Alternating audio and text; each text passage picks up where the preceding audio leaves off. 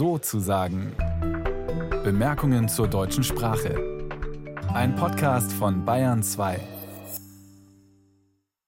Heute mit Anna-Elena Knerich. Am Montag hat die Staatsanwaltschaft Halle Anklage gegen den Thüringer AfD-Chef Björn Höcke wegen Verwendung von NS-Vokabular erhoben. Der Vorwurf, Höcke soll im Mai 2021 während einer öffentlichen Rede in Merseburg die verbotene SA-Parole, Zitat, alles für Deutschland, ausgesprochen haben. Es sei davon auszugehen, dass Höcke, der vor seiner Abgeordnetentätigkeit im Thüringer Landtag Geschichtslehrer war, um Herkunft und Bedeutung dieser Formel gewusst habe. Der bestreitet das allerdings und spricht von einem Fauxpas. Inwiefern Björn Höcke im Speziellen und die AfD im Allgemeinen sich NS-Vokabulars bedient, darüber spreche ich jetzt mit Heidrun Kemper vom Leibniz-Institut für deutsche Sprache. Sie ist auch, das soll kurz erwähnt sein, für die SPD im Mannheimer Stadtrat. Ich interviewe sie aber in ihrer Funktion als Politik- und Sprachwissenschaftlerin. Grüße Sie, Frau Kemper. Guten Tag, Frau Knierich. Nun sind Sie keine Juristin und sollen daher auch keine juristische Einschätzung treffen, aber Sie haben sich viel mit der Sprache der NS-Zeit befasst, daher die Frage, finden Sie die Anklage gegen Björn Höcke gerechtfertigt? Ich finde diese Anklage auch eben aus sprachlicher Hinsicht, äh, juristisch haben Sie natürlich recht, kann ich das nicht beurteilen, aber aus rein sprachlicher Hinsicht finde ich diese Anklage vollkommen gerechtfertigt. Ich meine, das ist ja eine Strategie der AfD, die wir immer und immer wieder feststellen, diese Bezüge, sprachlichen Bezüge zur NS-Zeit herzustellen und damit eben auch natürlich äh, ihre geistige Haltung in Bezug auf diese NS-Zeit auszudrücken. Also da bestehen keinerlei Berührungsängste, weder in sprachlicher noch in inhaltlicher Hinsicht sozusagen keinerlei Berührungsängste, sagen Sie. Höcke behauptet ja aber, er habe in seiner Wahlkampfrede in Merseburg spontan mit den Worten Zitat alles für unsere Heimat, alles für Sachsen-Anhalt beendet und daran dann spontan eben jene verbotene Formel drangehängt, ohne deren historische Bedeutung im Hinterkopf zu haben. Ist es glaubwürdig? Also diese Quasi-Entschuldigung ist alles andere als das und es ist sicher auch nicht so gemeint. Ähm, wir haben verschiedene Beispiele, nicht nur von Höcke, äh, wenn wir uns den Sprachgebrauch der AfD-Vertreter, Vertreterinnen anschauen. Die sind weithin bekannt, Volksverräter, Volkskörper, Kulturfremd, Überfremdung und so weiter. Das ist, äh, sind alles Anspielungen an die NS-Zeit. Ich muss nicht an diesen Aspekt der Verharmlosung des Holocaust erinnern, den äh, Gauland ja vollzogen hat. Und äh, wir kennen den Ausdruck Denkmal der Schande, stammt von Höcke. Alles das sind Beispiele, die ja zeigen, dass man sich sehr bewusst ja auch mit der NS-Zeit auseinandersetzt und sehr gezielt und sehr äh, strategisch äh, eingesetzt sozusagen solche Verwendungen benutzt. Und ich kann Ihnen noch ein weiteres Beispiel nennen. Da hat Höcke eine Rede vor der Jugend der AfD gehalten. Da sagt er zum Beispiel, ich will euch als Vater und Mutter, ich will euch als ganzheitliche Persönlichkeiten und so weiter und so fort. Und genau dieselbe Konstruktion finden wir bei Hitler in einer Rede.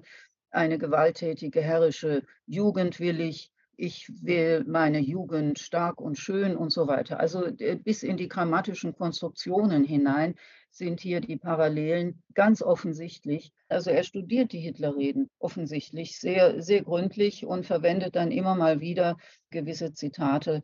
Und von daher kann man einfach das nicht akzeptieren, äh, diese Pseudo-Entschuldigung, dass das nicht gewollt war. Jetzt haben Sie eine Rede von Hitler angesprochen, zu der eine Rede von Höcke Parallelen aufweist. Es gibt auch noch eine Rede, die sogenannte Küffhäuser-Rede von 2018. Da hat Höcke Metaphern verwendet, die an eine Goebbels-Rede erinnern. Ich zitiere, heute, liebe Freunde, lautet die Frage nicht mehr Hammer oder Amboss. Heute lautet die Frage Schaf oder Wolf. Und ich, nein, wir entscheiden in dieser Lage, Wolf zu sein. Was hat es mit diesem Wolf-Schaf-Vergleich auf sich?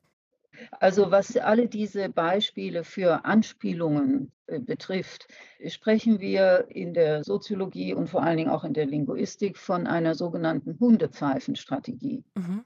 Hundepfeifen sind Pfeifen, die hören nur Hunde, also die Töne hören nur Hunde, weil sie ein empfindliches Gehör hat. Das soll heißen, für die Insider sozusagen ist die Botschaft klar. Nach außen aber kann man sich immer herausreden, äh, das sind ja alles mehr oder weniger versteckte Wortgebräuche, was den Ursprung angeht. Man kann sich herausreden, man kann sich juristisch auch unangreifbar machen. Das gelingt mal mehr, mal weniger. Bei Alles für Deutschland ist es nicht gelungen, Gott sei Dank. Aber ähm, wie gesagt, die Strategie, die dahinter steht, nennt man in der Linguistik Hundepfeifenstrategie. Also ein Wortgebrauch, der versteckt sozusagen in der, in der Tiefe noch eine andere Bedeutung hat oder eine andere Herkunft hat, als an der Oberfläche sichtbar ist.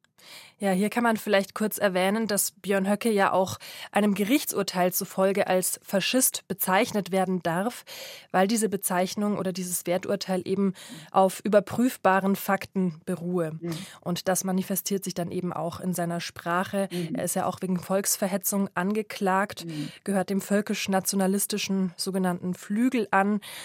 Ist er denn ein besonders extremer Redner oder stehen ihm die Parteikolleginnen und Kollegen mittlerweile sprachlich in nichts mehr nach? Der thüringische AfD-Landesverband wird ja vom Verfassungsschutz als gesichert ja. rechtsextrem beobachtet. Ja. Also ich meine, natürlich darf man nicht alle gleichsetzen. Ich habe auch meine persönliche Erfahrung. Sie haben erwähnt, dass ich im Stadtrat bin. Da, da sitzen in Mannheim, da sitzen auch AfD-Angehörige im Parlament. Und von daher, man darf nicht alle über einen Kamm scheren.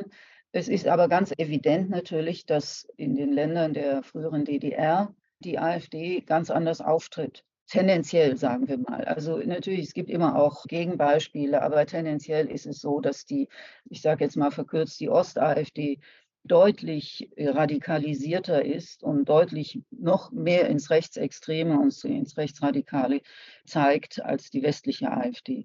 Und innerhalb der östlichen AfD ist Höcke natürlich eine äh, herausragende, ohne das als Werturteil zu sehen, Person, einfach auch schon aufgrund ihrer politischen äh, Funktionen. Ähm, auf der anderen Seite gibt es auch bei anderen hinlänglich Beispiele dafür, dass sie eben deutliche Nähe zum Nationalsozialismus haben. Ja, am Mittwoch kam erst die Meldung, dass das Deutsche Institut für Menschenrechte inzwischen die Voraussetzungen für ein Verbot der AfD als erfüllt ansieht. Man weiß, die Hürden für ein Parteiverbot in Deutschland sind sehr hoch, aber in einer aktuellen Analyse des Instituts heißt es, die Partei gehe zur Durchsetzung ihrer rassistischen und rechtsextremen Ziele aktiv und planvoll vor. Beispielsweise arbeitet die AfD daran, die Grenzen des Sagbaren und damit den Diskurs so zu verschieben, dass es eine Gewöhnung an ihre rassistischen, nationalvölkischen Positionen auch im öffentlichen und politischen Raum erfolgt. Bereitet Ihnen diese Analyse Sorgen? Ich habe mich ja schon seit vielen Jahren mit der Sprache der AfD beschäftigt und immer wieder aufgrund unterschiedlicher politischer Ereignisse, Einzug ins Parlament zum Beispiel hier in Baden-Württemberg, das war auch so ein Anlass, mich wieder mal intensiver mit dem Sprachgebrauch zu beschäftigen. Und am Anfang Anfangs habe ich das Grundsatzprogramm der AfD untersucht von 2017. Das war der Einstieg. Und da war es für mich schon überdeutlich, dass hier im Grunde genommen gegen unser Grundgesetz verstoßen wird im Hinblick auf die Propagierung eines bestimmten Menschenbildes.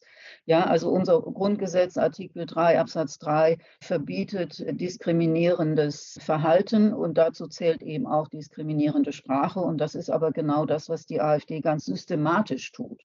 Immer mal wieder kommen dann andere Formulierungen, die sozusagen dieses Menschenbild scheinbar modifiziert. Also ich denke jetzt darüber, wie in der AfD über Migranten, Migrantinnen gesprochen wird.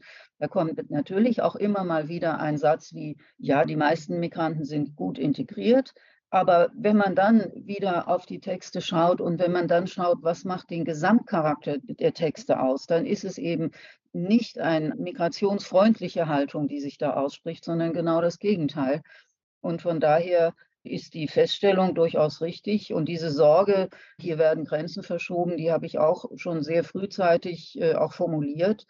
Ähm, insgesamt, das möchte ich aber an der Stelle auch sagen, und unser Interview jetzt äh, ist ein Beispiel dafür, ist die Gesellschaft sehr aufmerksam. Mhm. Und man nimmt immer wieder auch auf, gerade eben die Anstalten des öffentlichen Rechts nehmen immer wieder auf, wenn bestimmte Formulierungen auftauchen. Ja, jetzt ist es eben alles für Deutschland. Es gab andere Formulierungen, die immer mal wieder dann zum Thema gemacht werden. Also insofern kann ich sagen, Sorge macht mir dieser Befund sozusagen nicht. Wir wissen, wer die AfD ist, wir wissen, wer die Vertreter der AfD sind und wir wissen aber eben auch, wir, wir kennen die Grenzen. Ja? Und von daher glaube ich, haben wir ein gutes Korrektiv in unserer Gesellschaft, um da auch dagegen zu halten. Das sagt Heidrun Kemper, Sprach- und Politikwissenschaftlerin aus Mannheim, zur Sprache der AfD und insbesondere der Sprache des als rechtsextrem geltenden Politikers Björn Höcke, der wegen Verwendung von NS-Vokabular angeklagt ist. Frau Kemper, vielen Dank für das Gespräch. Sehr gerne, Frau Knerich. Dankeschön.